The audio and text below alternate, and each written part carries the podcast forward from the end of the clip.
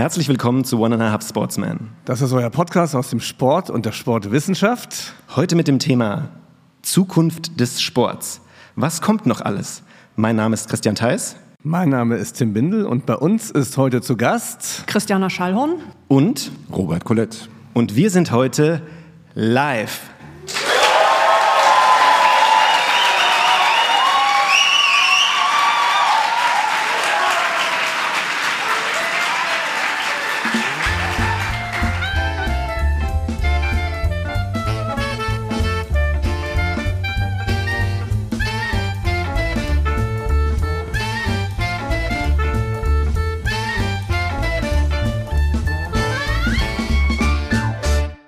Herzlich willkommen. Warum live? Wir sind heute beim Dies Academicus ähm, an unserer tollen Uni in Mainz in der Sportwissenschaft und haben einen spannenden Morgen gestaltet. Und ein Teil davon ist dieser Podcast. Da freue ich mich besonders drauf mit euch beiden, mit den beiden Gästen. Christiana, möchtest du mal beginnen, dich ganz kurz vorzustellen? Ja, ich bin seit 2019 am Sportinstitut und bin hier Juniorprofessorin für Sportsoziologie und beschäftige mich aber auch sehr stark mit dem Einfluss der Medien eben im Kontext von Sport und Gesellschaft.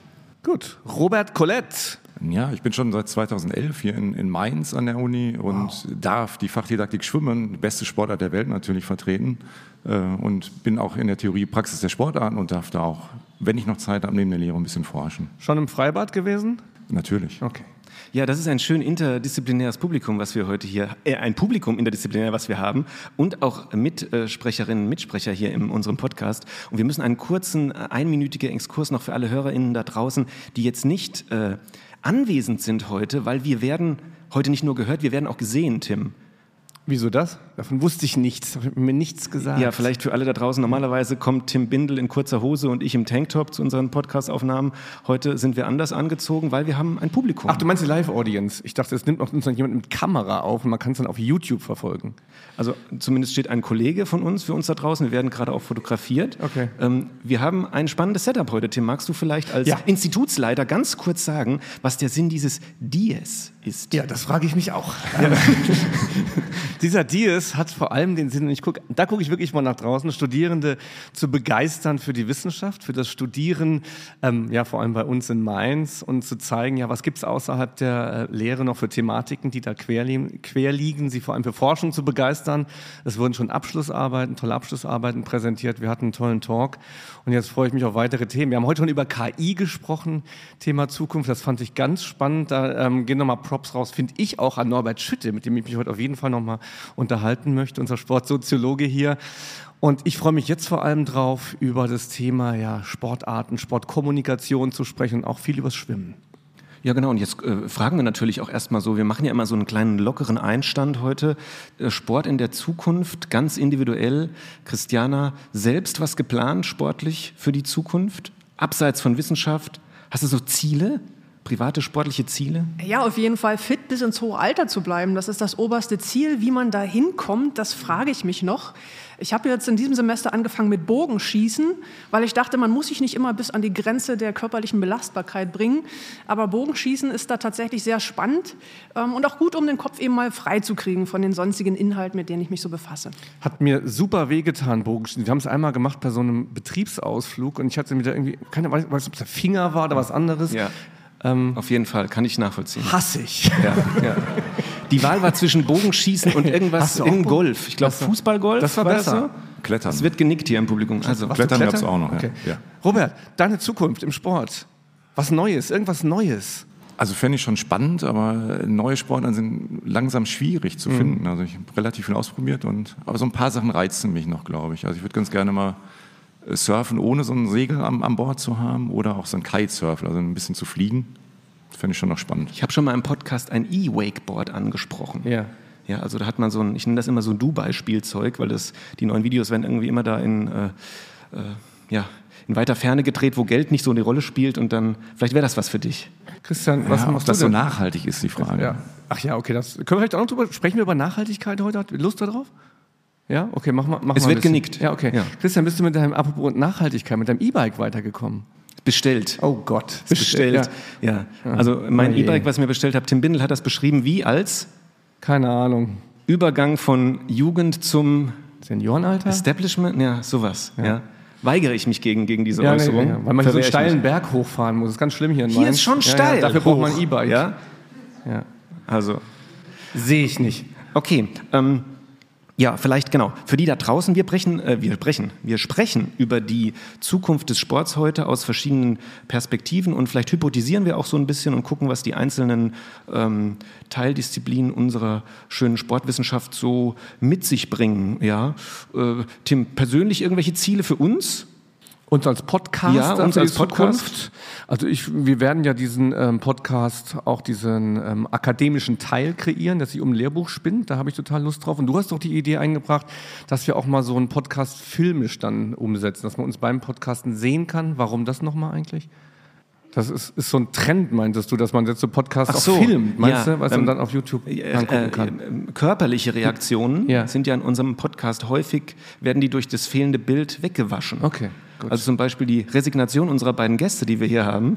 Die- die sind jetzt mal dran. Jetzt die sind jetzt mal. dran. Okay, Die okay. sieht man ja, außer die Leute, die das hier jetzt schauen, die sieht man ja zu Hause nicht, deshalb finde ich das wertvoll. Super. Komm, sollen wir das Thema einsteigen? Wollen wir Ich das Thema einsteigen? Ich, jingle, Ja. ich wollte noch einen Jingle vorstellen, weil für, für euch da draußen, der Dies ähm, ist, glaube ich, auch dafür da, äh, niederschwellige äh, Infos auch für Studierende, die ja hier auch äh, erfreulicherweise da sind, glaube ich, Wissenschaft ein bisschen runterzubrechen. Das haben wir uns ja auch so als Ziel gesetzt des Podcasts. Und ich habe mir gedacht, wir sind über den Namen noch uneins. Tim, kannst du dich erinnern, wir haben gestern gesprochen, so einen Vocabulary Buzzer oder Mhm, so, Co- Complexity Buzzer. Complexity Buzzer. Also wenn wir irgendwas nicht verstehen, was hier so vom Elfenbeinturm runtergeredet wird, dann kommt irgendwie. Du Ja. hast, nur du hast den Buzzer? Ich verstehe jetzt meistens sowieso nicht. Ja, ja. Also wird, wird der hoffentlich nicht so oft gedrückt. dann ich buzzer kontinuierlich. Okay. Okay. Also wenn uns was nicht klar ist oder wir der Meinung sind, da brauchen wir noch eine zusätzliche Erklärung, fühlt euch aber nicht auf den Fuß getreten, oder? Wenn wir hier buzzern. Mal schauen. Ja, das können wir danach Diskutieren wir dann aus. Dann, im? Freibad klären, Robert. Okay? Ähm, Ich kläre alles im Freibad. Ja, los. Ja, Fang jetzt an, okay, Mann. wir gehen rein in unseren Teil in Medias Res und der Titel heißt Zukunft des Sports. Was kommt noch alles?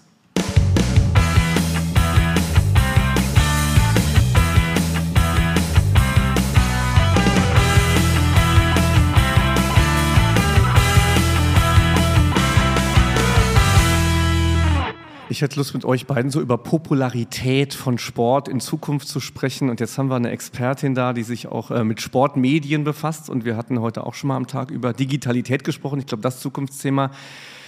Wie verändert Digitalität das, was wir über Sport mitbekommen als Kunden, als ZuschauerInnen? Ähm, vielleicht lässt du, ähm, gewährst du uns mal erstmal einen kurzen Einblick.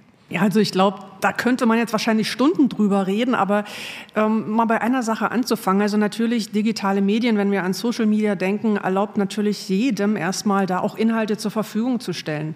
Ja, das ist insbesondere für Sportarten, für Athletinnen und Athletinnen natürlich eine Möglichkeit, da auch diese Plattform zu nutzen, die es sonst eben nicht in den Mainstream schaffen. Also sprich im Fernsehen gefühlt 99 Prozent Fußball, dann ein bisschen Olympia und dann war es das schon fast. Ähm, Und da sind äh, digitale Medien, eben allen voran äh, soziale Medien natürlich eine Möglichkeit, eben für mehr auch Pluralität und Diversität in den Sportarten ja, zu werben und Aufmerksamkeit zu erregen. Kann es sein, dass dadurch auch solche ähm, Sportarten, die so eine, so eine gewisse Attraktivität auch äh, sichtbar machen, ich denke jetzt mal irgendwie an, du hast eben genannt, Robert, auch die Sachen, die du so im Auge hast, ne, im, im Bereich Wagnis, kommen die ähm, nach vorne, weil sie auch so gut filmbar, verbreitbar sind, auch mit, mit Kopfkameras zu filmen etc.? Absolut. Also da sieht man auch einen Wandel quasi in, der, in den Generationen, während früher noch die klassischen, sage ich mal, Vereinssportarten, Basketball, Handball, Volleyball ganz weit vorne waren, sieht man, dass die Jugend heutzutage eben vielleicht weniger dieses Leistungsprinzip verfolgt, sondern eben stärker Sportarten wählt, wo sie sich individuell darstellen können, wo es eben mehr um die Ausführung geht, um die Individualisierung, wie eben beim Surfen, wie beim BMXen, wie beim Skateboarden. Und gerade solche Sachen äh, sind natürlich dann prädestiniert, ähm, auch in den sozialen Medien publiziert zu werden und genau Actioncamps und so weiter nehmen einen quasi mit auf die wilden äh, Fahrten, die man sonst selber natürlich so nicht machen würde. Jetzt haben wir natürlich ein Thema direkt, was natürlich in den letzten zehn Jahren mit Social Media, Digitalität besonders Fahrt aufgenommen ha- genommen hat. Robert, Ja, Schwimmen. ja. Was kann da noch alles kommen? Beziehungsweise gönn mir die eine Klammer, Robert, du bist natürlich als, sowohl als Experte für Schwimmen, aber auch als Vertreter von äh, der Abteilung Theorie und Praxis der Sportarten. Du kannst dir jetzt einen Standpunkt auswählen, um die Frage vielleicht äh, einfacher zu beantworten. Was kann in den Feldern was ist deine äh, Hypothese? Was kommt da noch? Ich glaube, worum wir uns ähm, Gedanken machen müssen, ist, wie so Zugangswege zum Sport sind. Die werden sich verändern. Ne? Wir haben Social Media und das, äh, klar, da haben Sportarten natürlich, die einen großen Ausdruck bringen. Ist einfacher, wo ich schöne Filmchen machen kann. Ne? Wenn ich jetzt ans Klippenspringen denke, was ja dem Schwimmsport zugeschrieben wird, das hat einen riesigen Boom erlebt. Dass man, das war Red Bull Series, die dann ja, irgendwann zu den Weltmeisterschaften geführt hat im High Diving da haben wir natürlich einen Zuwachs. Ähm, wir haben aber ein bisschen das Problem, dass dann viele auch denken, ah, da springen Leute von 30 Metern, das sieht super aus und ich gehe mal morgen auf eine Klippe und springe da runter. Und diese Phänomene haben ja wirklich äh, auch im Parcours. Ne? Dann sieht man, er macht da einen dreifachen Salto von irgendeiner Treppe runter und dann gehen die in einen Parcoursverein und dann sagt er dann, ja, aber du musst vielleicht mal ein bisschen tonerische Elemente vorher machen. Und äh, dann hört es dann halt auf, weil ich da nicht direkt filmen kann. Und ich glaube, diese Wege, die zum Sport führen, ähm, ist das ein und dann tatsächlich irgendwie einen Weg zu finden, die Leute dann zu binden. Das wäre auch meine Nachfrage gewesen, ähm, genau weil wir heute schon häufiger gehört haben, sowohl einmal on demand und auf der anderen Seite auch Verbleib. Schwimmen on demand, ist das ein Ding? Geht das? Ja, das Oder ist das eher so Freibad-Style, dass ich sage, ich kaufe mir eine Jahreskarte und kann dann gehen, wann ich will? Also es wird immer dann schwierig, weil Schwimmen halt einen relativ großen Trainingsaufwand hat. Also wenn ich es dann mit dem Anspruch mache, dass ich schneller werden will, dann äh, funktioniert es nicht mehr on demand. Ähm, das andere ist, wir haben begrenzten Zugang zu Sportstellen. Das ist jetzt im Schwimmbad äh, ein ganz großes Problem, weil wir einfach viel zu wenig Wasserfläche für das haben, was eigentlich alles angeboten werden muss. Und ähm, deswegen wird diese Kultur, dass ich zu jeder Zeit irgendwann hingehen kann und das machen, was ich da machen möchte, glaube ich, im Schwimmen relativ schwierig. Das funktioniert. Äh, man sieht es oft so bei Triathleten im, im, hohen Alter, die dann halt, um fit zu bleiben, noch den, den Triathlon machen. Die gehen dann irgendwann trainieren, äh, schwimmen immer das Gleiche, weil dann halt von außen keiner ist, der korrigiert. Ähm, das ist halt so ein bisschen, ich glaube, es ist ein Dilemma, was noch, noch sehr ungelöst ist in vielen Bereichen. Und das Institut für Sportwissenschaft freut sich, weil unser Schwimmbad ist fertig, Robert, oder? Oder? Kann man das sagen? Fast? Nee, Hier wird gelacht. Oh, es wird, oh. Die, die schütteln sogar den Kopf. Ja, also Verantwortlichen aus der Verwaltung. Aber es ist Wasser, oder? Also es ist schön, wir dürfen die Schwimmhalle wieder nutzen, wenn man äh, den ganzen Umkleidenbereichen, was dazugehört, noch ausklammert und die Sprunganlagen. Aber äh, wir dürfen das Wasser nutzen und schwimmst ja auch nicht schwimmen. Schwimmst ja auch nicht in Umkleide. Also wunderbar, kommt nach Mainz, das Schwimmbad ist fertig. Ich, ich, ich würde mal bei dem Schwimmen, du bist, du bist Christiana, äh, zu jung, um vom Fernseher geklebt zu haben, als es hieß, flieg, Albatros, flieg. Ja, ich weiß nicht, ob das noch jemand da draußen kennt und mittlerweile sage ich es den Studenten auch nicht mehr, weil ich mich schäme, wie alt ich bin, wenn ich das weiß. Wer ist Michael Große? Keine Ahnung. Und äh, das war auf einer Briefmarke drauf, ein Schwimmer auf einer Briefmarke und dann Boris Becker und wir hingen vor den Fernsehern. Und wie, was ist denn in Deutschland heute los? Ich sehe die Kinder in Paris Saint-Germain-Trikots und gar nicht mit Mainz 05 Trikots. Christiana, was ist da los? Ja, was ist da los? Also zum einen äh, auch muss man da wieder so ein bisschen die, die Schuld, sage ich jetzt mal, wenn man es negativ sehen will, oder die Chance, wenn man es positiv sehen, weil den, bei den Medien sehen. Also wenn wir uns jetzt in die 80er, 90er Jahre zurückdenken, da gab es äh, ein Fernsehprogramm, ähm, es hatten alle Sportarten die gleichen Voraussetzungen, meistens war es sogar schwarz-weiß. Ja, es war wenig ja, so weit künstlich. ist bei mir jetzt nicht zurück. Ja, okay. ähm, aber genau, aber bleiben wir trotzdem knapp. Aber knapp. Äh, Nein, aber auf jeden Fall, da galten für alle Sportarten, ich sag mal, vergleichbare Voraussetzungen, um übertragen zu werden. Wenn wir uns heute den Sport im Fernsehen insbesondere anschauen, dann sehen wir viele Animationen, dann sehen wir Statistiken, dann sehen wir künstlich eingebaute Linien, dann sehen wir irgendwelche Grafiken und so weiter. Und das ist bei einigen Sportarten natürlich sehr hilfreich, um die attraktiver zu machen, um die besser zu vermarkten. Und bei anderen ist das schwieriger. So, und das heißt, heutzutage geht es einfach darum, wie kann man Sport erfolgreich vermarkten, wie kann man die Zuschauer vor den Fernseher locken. Ähm, und dadurch dadurch sind halt einige Sportarten sozusagen davon im Vorteil und andere, die eben nicht so, ich sage jetzt mal, mediengerecht sind, ähm, gelangen so ein bisschen ins Hintertreffen, äh, werden nicht gezeigt und dementsprechend fehlen dann auch sichtbare Vorbilder, an denen sich eben die Kinder und Jugendlichen heutzutage orientieren können. Ich habe dazu eine spannende Rückfrage, auch aus, äh, Christiane, aus ja, persönlichem Bezug fast. Also die, viele wissen ja, ich bin Schiedsrichter in der ersten Basketball-Bundesliga und du hast gesagt, Sport soll vermarktet werden. Und ein Begriff schwingt da immer so mit, er soll auch emotionalisieren. Ja. Und ähm, jetzt bin ich Schiedsrichter und es gibt auch schon, wir wurden beispielsweise in der letzten äh, Preseason zugewiesen, äh, wurden wir von der ähm, äh, Deutschen Sporthochschule Köln wurden wir mit Eye-Tracking ähm, mhm. ausgestattet und dann wurden so unsere Blicke während dem Spiel so ein bisschen getrackt. Ja? Und äh, man könnte ja, wir sind ja Zukunft des Sports, könnte man ja sagen, gibt es in Zukunft überhaupt noch einen menschlichen Schiedsrichter und dazu natürlich die Assoziation, entemotionalisiert das den Sport nicht komplett. Weil wenn wir schauen, was, wo Leute, wo es große Skandale gibt, ist das immer, wenn im Kölner Keller wieder mhm. irgendein Fehler gemacht wird. Ähm, ist das was, womit der Sport vielleicht zu kämpfen hat, dass er zu digital wird? Nein, ich glaube nicht. Also ähm, du greifst gerade ähm, Videoschiedsrichter auf. Das ist natürlich ein wunderbares Beispiel. Wir sehen gerade im Fußball äh, immer mehr Technologien. Also wir haben schon äh, sozusagen den, den sage ich mal, digitalen Schiedsrichter, der erkennt, ist das abseits oder nicht. Wir sehen aber beim Videoschiedsrichter eine ganz interessante Paradoxie eigentlich, weil auf der einen Seite sind sich alle einig, dass das Ganze fairer wird, weil eine Technik ermöglicht, ähm, in Slow Motion aus tausend verschiedenen Perspektiven, äh, so oft man will, sich das anzuschauen und wirklich eine faire Entscheidung zu treffen. Auf der anderen Seite sehen wir aber auch gerade in sozialen Medien, dass die Diskussionen noch viel, viel stärker werden. So, das kann man wie folgt erklären. Ähm, auf der einen Seite ist es fairer, auf der anderen Seite regen sich aber viel mehr drüber auf und empfinden es aber nicht fair. Warum ist das so? Weil einfach die Erwartungen an den Schiedsrichter auch gestiegen sind, weil man denkt, na gut, der hat doch jetzt die Möglichkeit, sich das anzugucken, aus unterschiedlichen Perspektiven sozusagen genau zu erkennen, ähm, ist das jetzt äh, abseits oder ist das Handspiel, ist das faul, wie auch immer. Ähm, dadurch steigt die Erwartung quasi an den Schiedsrichter. Auf der anderen Seite haben wir aber eben strittige Situationen wie das Hand, äh, Handspiel im Fußball, wo es immer so ein bisschen subjektiv ist. Und diese Subjektivität, und das hatten wir heute auch schon, das kriegt man durch KI nicht raus. So, das heißt, am Ende ist es die Entscheidung ähm, des Schiedsrichters, ähm, was mache ich mit dieser Entscheidung? Und wenn die dann eben aus Sicht des Publikums nicht die richtige ist, wird er dafür umso mehr angefeindet. Ganz kurze Gegenrede, ja. ja. Äh, kann ich voll nachvollziehen, deine, deine Punkte. Jetzt gehst du aber von einem hybriden Modell aus, mhm. wo es immer noch einen Mensch gibt, der subjektive Entscheidungen ja. trifft. Wenn ich eine KI habe oder einen Computer, der zumindest bei der bei einer Form des Handspiels, oder mhm. nehmen wir mal den Fußball, ja, immer auf Handspiel oder auf Nicht-Handspiel entscheidet, immer gleich. Ja. Meinst du dann wirklich, würden sich die Leute noch über Subjektivität aufregen?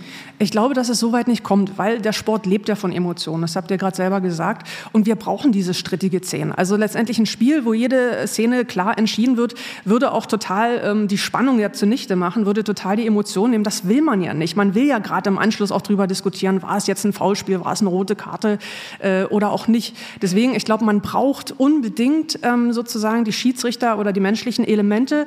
Ähm, aber was sich ändern wird, ist, wie, ähm, wie entwickelt man die Technik weiter? Also sprich, wir haben in einigen Sportarten, im Rugby zum Beispiel auch schon, da können die Zuhörer quasi diesen Dialog zwischen Schiedsrichter ähm, sozusagen und äh, ja, Schiedsrichter im Keller, sage ich jetzt mal salopp, mitverfolgen.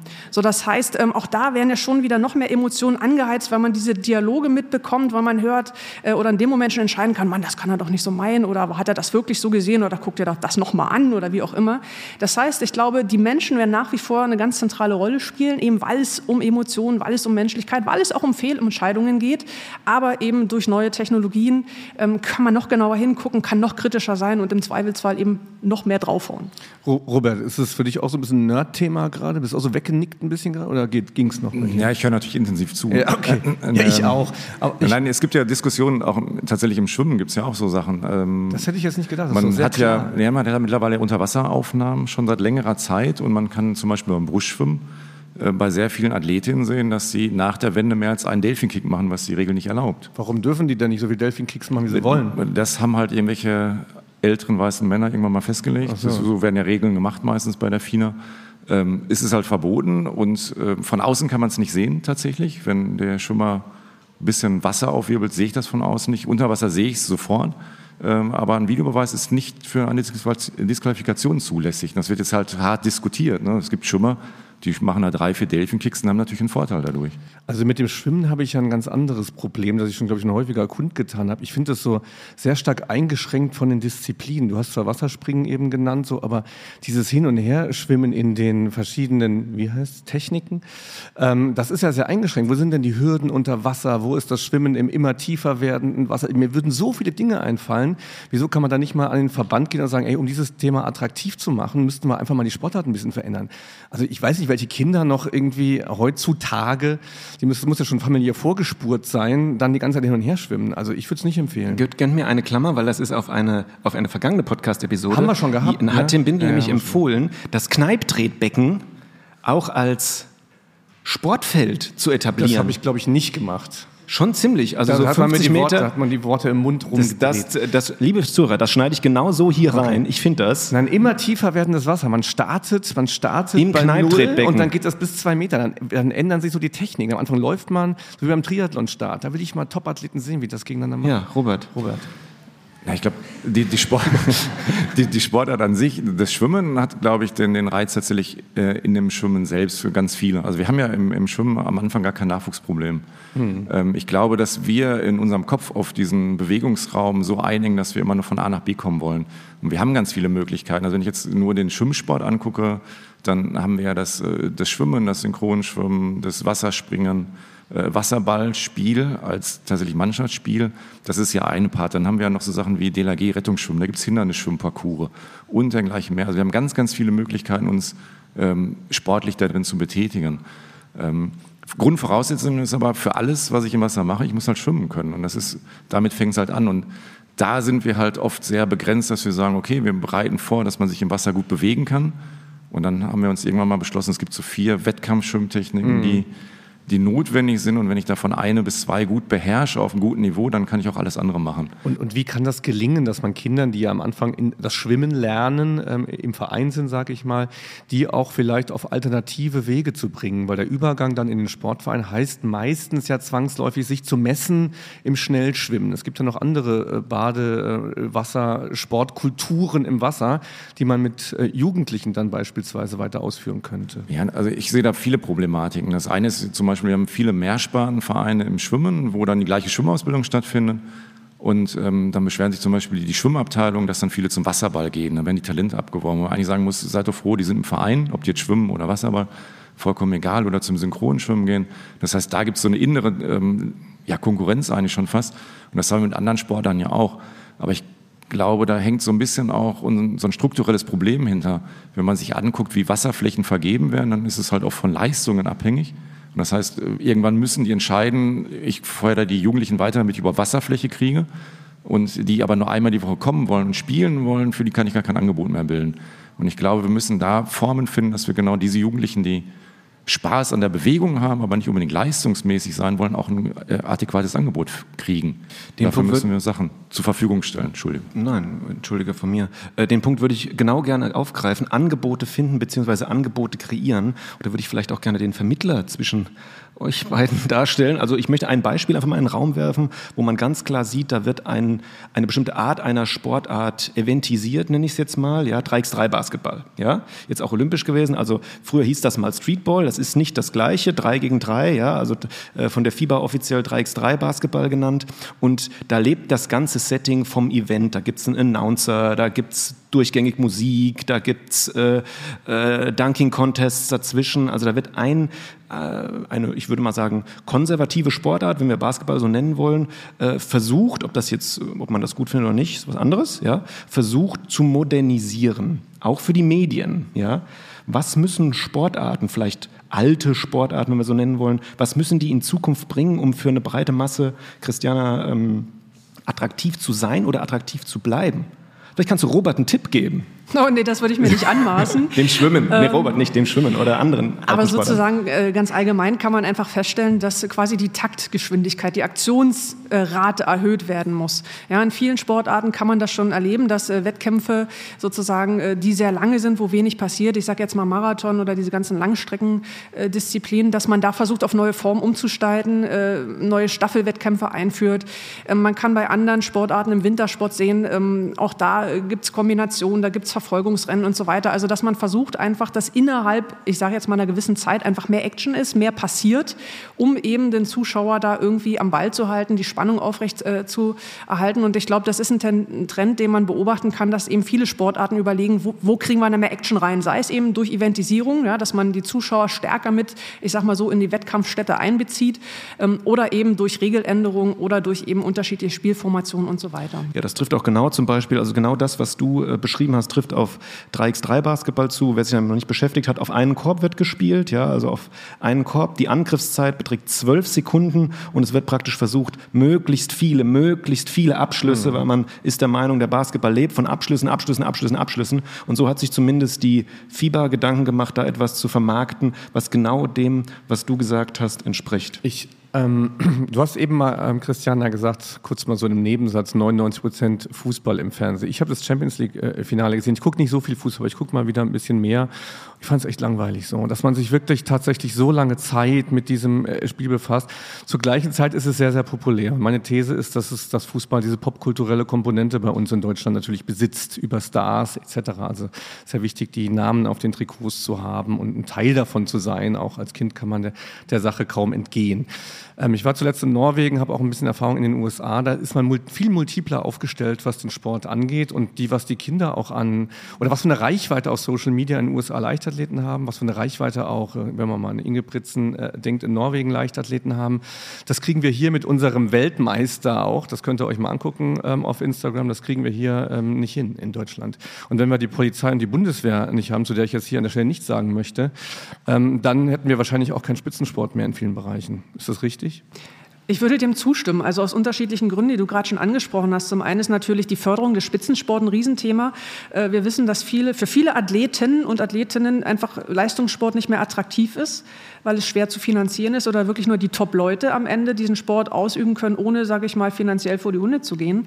Das ist ein so ein großen Punkt. Ähm, auch wenn man einfach USA als klassisches Beispiel nimmt, was da für ein Stolz auf die Athleten da ist, was die leisten. Auch das ist in Deutschland nicht mehr so. Also wenn man sieht, was unsere olympischen Athleten und Athletinnen leisten und trotzdem kommt irgendwie wenig aus der Bevölkerung zurück. Also die Wertschätzung ist ein großer Punkt.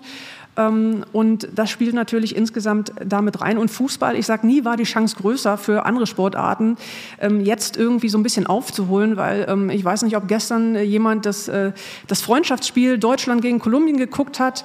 Ja, man sieht hier so leicht abgeneigte Gesichter oder Langeweile im Raum. Man sieht einfach, die deutschen Männer performen nicht mehr. Also das heißt, die Leute sind regelrecht angenervt. Und ich glaube, jetzt ist der Zeitpunkt für andere Sportarten, wo man eben so die Dominanz, die der Männerfußball in den letzten Jahren auch aufgrund des des Erfolgs hatte, ähm, so ein bisschen zu brechen. Ich würde einen Aspekt noch mit reinbringen. Du hast vorhin gesagt, ähm, Athletin, ähm, ja, da wird es schwierig, sich für einen Leistungssport zu entscheiden, eine ganz wichtige Entscheidung. Ich würde die Entscheidung auch auf Trainerseiten sehen. Also wir sind im Sport in Deutschland ja tatsächlich ähm, oft noch sehr ehrenamtlich unterwegs und gerade im Leistungssport kann ich mir das gar nicht mehr erlauben, auch schon in frühen Jahren nicht. Und wenn wir jetzt angucken, dass sich ja auch Schule verändert, also wir viel früher schon ja Zeiten belegen mit Schulveranstaltungen, die ja früher mal klassische Vereinssportarten sind, äh, wo dann auch ja Zugänge ja vielleicht verändert werden müssen, brauchen wir gerade in dem Bereich noch viel mehr professionelles ähm, Coach und, und, und, Trainer, die in den Schulen gehen, die, die Sport halt professionell unterrichten. Und es ist natürlich für unsere Studierenden ein riesiger Markt, der da irgendwann mal kommt, aber ich glaube, als Gesellschaft muss uns irgendwann mal klar sein, dass wir von diesem Ehrenamt, das halt Leute für 3,50 Euro eine ganze Stunde professionell, aber der Anspruch ist immer ein sehr gutes Angebot zu machen, dass es nicht mehr leistbar ist. Also dass wir da uns anders aufstellen müssen. Da möchte ich auch direkt ein bisschen Cross-Promotion machen von Abteilung zu Abteilung. Äh, Robert, du kannst mich da unterstützen, weil ihr habt ja genau, du bist ja auch als Vertreter der Abteilung äh, Theorien Praxis der Sportarten hier. Vielleicht magst du uns mal kurz pitchen, was äh, denn bei euch gerade im Thema Talententwicklung, Arbeit mit äh, äh, Kindern und Jugendlichen, was da für die Zukunft getan wird, um vielleicht ähm, junge Menschen zum Sport zu begeistern, zu halten oder weiterzuentwickeln. Also ich wir haben ja äh, das Mein Sport-Projekt äh, am Laufen, wo es darum geht, äh, zu untersuchen, wie Zugangswege zum Sport sein kann. Und eine grundsätzliche Idee ist da, den Kindern in der Schule im offenen Ganztag erstmal verschiedene Bewegungsformen eigentlich ähm, darzustellen. Also die meisten kommen ja mit der Vorstellung rein, okay, ich werde Fußballspieler, weil sie auch nur Fußball kennen. Und da geht es darum, tatsächlich den Kindern erstmal auch zu zeigen, was gibt es für andere Bewegungsfelder, Möglichkeiten, verschiedene Arten der Inszenierung von ähm, sehr geschlossenen oder auch in Ansätzen, wo ich sehr selbstbeteiligt als, als Kind reinnehmen kann. Und dann zu gucken, wie verändern sich vielleicht auch so Präferenzen für bestimmte Sportbewegungen und dann hinterher eigentlich auch ableiten zu können, wo vielleicht eine Motivation für eine bestimmte Sportart da ist, um dann zu fehlen. Guck dir doch an, wenn dir äh, Werfen super Spaß macht, äh, guck dir doch eine Sportart an, wie auch in der Leichtathletik oder Baseball oder sonstige Sachen, wenn es die Vereine vor Ort gibt, dann die entsprechenden Empfehlungen zu machen, sodass die innere Motivation eigentlich äh, ausschlaggebender ist als die sportmotorische Leistung in dem Moment. Christiana, was war die innere Motivation, um Bogen zu schießen? Wie bist du da drauf gekommen? Spannend eigentlich immer. Wie man so, war das ein Angebot? Hier hast du einen Flyer gesehen oder, weil im Fernsehen sieht man sicherlich keinen Bogen schießen. Also außer für alle. Olympia. Da wollte ich gerade sagen, alle vier Jahre vielleicht mal so. An der Switch An der, spiele ich manchmal Bogenschienen. Aber Entschuldigung, Christiana. Ja, also tatsächlich die, das Interesse an was Neuem. Ich habe ähm, sehr viele Ballsportarten, Mannschaftssportarten früher gemacht, also äh, Volleyball, Handball, äh, Fußball mal probiert, Baseball probiert, ähm, Badminton sehr gerne gespielt und jetzt war so die Idee, mal was ganz anderes zu machen. Einfach mal zu gucken, äh, auch auf die Gefahren, dass es absolut fatal ist und völlig katastrophal ist, mal was auszuprobieren, wo man so ein bisschen aus der Komfortzone raus muss und sich mal wieder einfach in neue Dinge reinzudenken. Und ähm, ich muss sagen, das hat sich gelohnt. Mir macht Spaß. okay, mir zu unkonkret. Ja, was heißt das jetzt? Wie kam es auf Bogenschießen, möchte ich wissen. Hast Bogenschießen du einen Flyer konkret, gesehen? äh, Wie hat der AHS dich da. AHS eigentlich? Genau, AHS. Grüße gehen also- raus an das Team des AHS muss, Bogenschießens. AHS musst du den Knopf drücken, nicht jeder Hörer. Oh ja, Hörerin Moment, hier, das. Moment, AHS. Ich mag das gar nicht, wenn einfach Abkürzungen genannt werden, ohne sie zu klären. Also bitte. Das ist der allgemeine Hochschulsport, wo Mitarbeiter, Studierende und auch Externe ähm, sich sportlich betätigen können und auch Bogenschießen. Genau. Offensichtlich.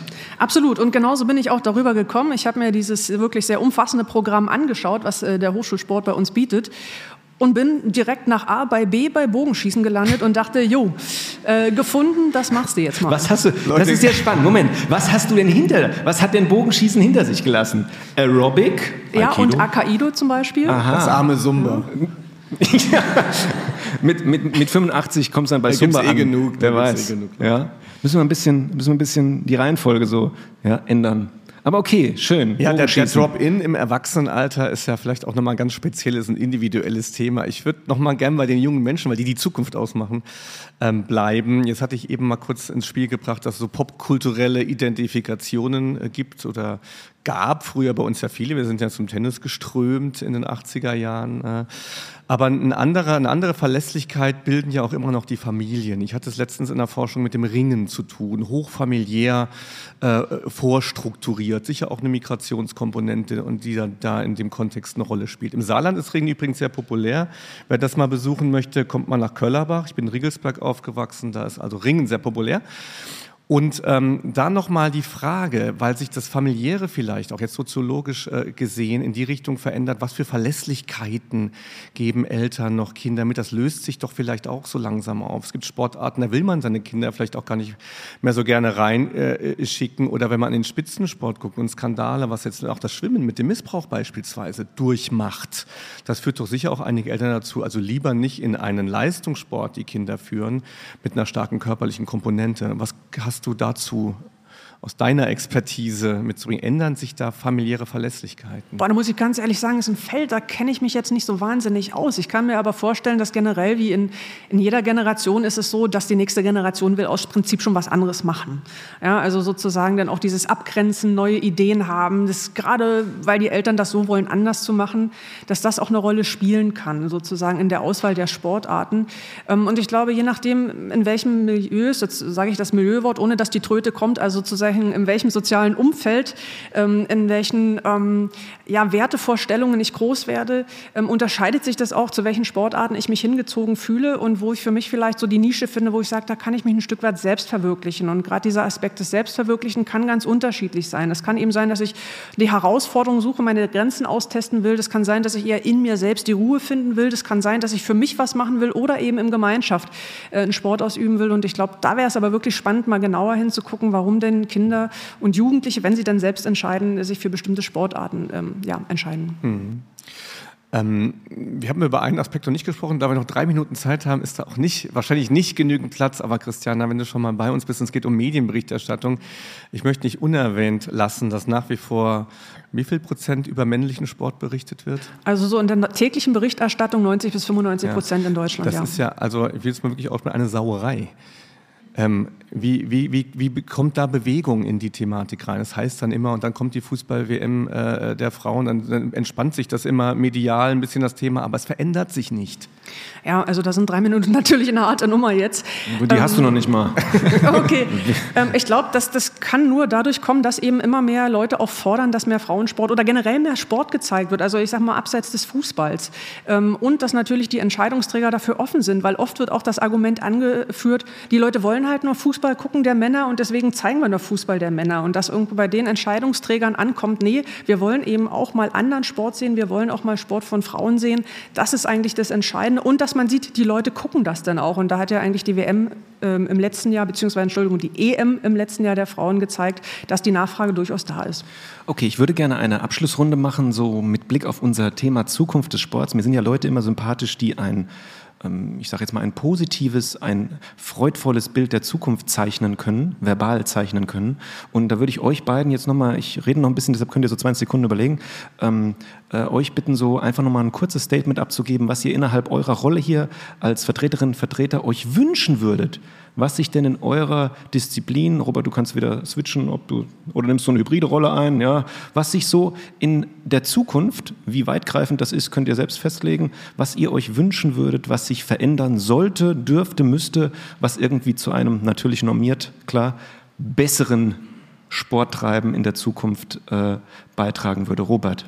Boah, eine schwierige Frage, aber ich würde jetzt so argumentieren, ich würde mir wünschen, dass es eine, eine vielfältige Ausrichtung von, von Sportinszenierungen gibt mit verschiedenen ähm, Motiven, wo verschiedene auch äh, vielfältige Bedürfnisse abgerufen werden. Also den Leistungssport auf der einen Seite, aber äh, auch Leute abzuholen, die aus ganz anderen Motivationen Sport treiben und die, glaube ich, dann zu qualifizieren, dass sie den Sport für sich gewinnbringend betreiben können. Das wäre eine Vision. Ja, ich würde mir einfach wünschen, dass äh, trotz diesem weiterhin großen Kommerzialisierungsdrang sozusagen, dass es immer mehr Geld gemacht wird mit Sport, dass man äh, stattdessen wirklich wieder mehr auf die Werte des Sports guckt. Also im Sinne von Gemeinschaftsgefühl, Fairness, Zusammenhalt, auch Stolz sein auf die eigenen Sportlerinnen und Sportler.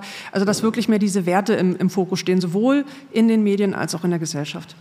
So, das war doch zwei schöne äh, Schlussstatements von unserem wissenschaftlichen Teil. Wir haben noch ein bisschen was, eine kleine Kurzweiligkeit für euch parat. Wer unseren Podcast kennt, wir haben noch das faule Ei dabei. Aber erstmal moderiere ich den äh, wissenschaftlichen Blog in Medias Res ab und sage, die Zukunft wird vielleicht nicht genauso bleiben. Sie wird hoffentlich schöner und sie wird definitiv anders. Und das war unser wissenschaftlicher Blog zu Zukunft des Sports. Was kommt noch alles?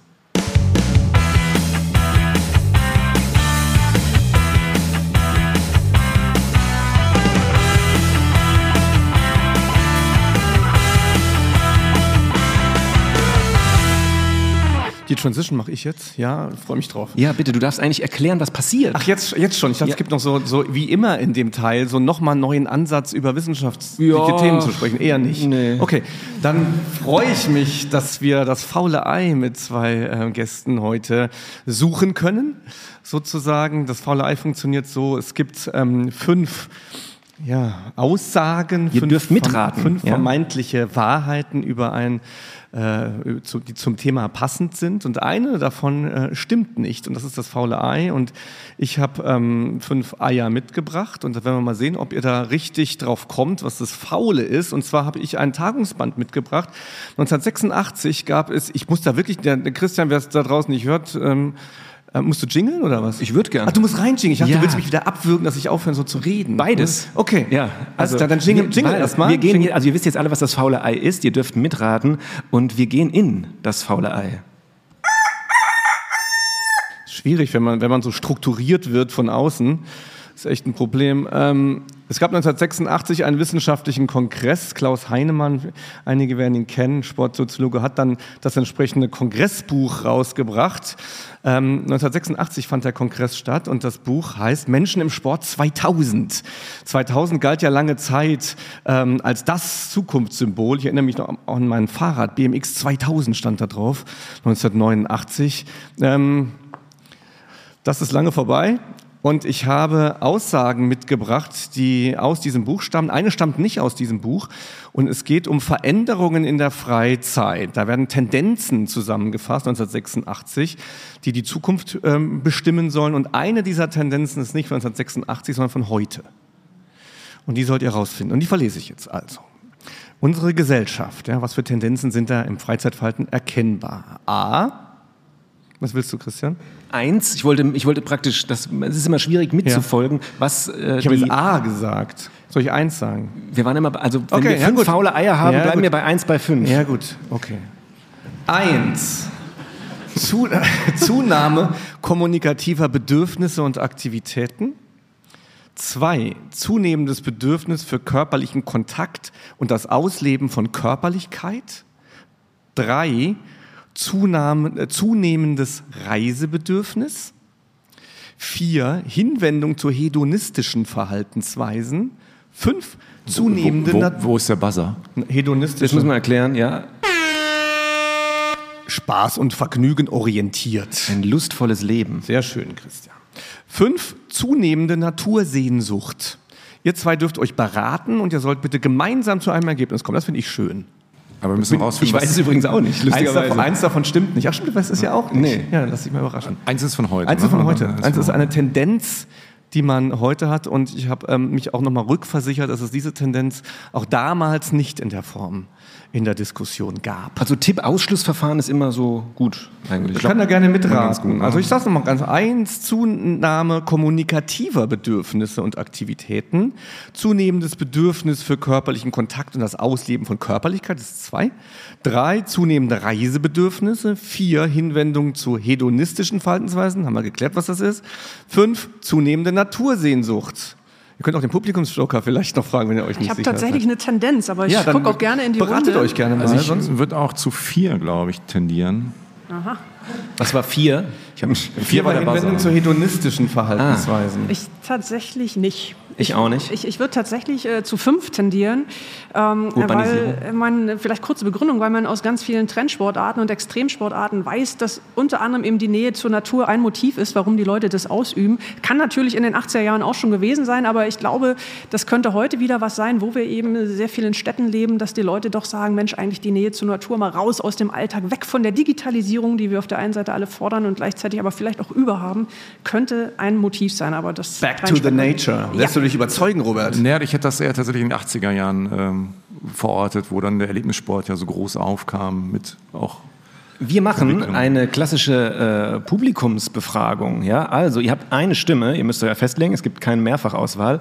Also, äh, wer den Arm hebt, ist der Meinung, das ist nicht wahr, also das ist von heute, ja, das ist das faule Ei. Wer ist der Meinung, von heute ist, Zunahme kommunikativer Bedürfnisse und Aktivitäten. Sieht mau aus.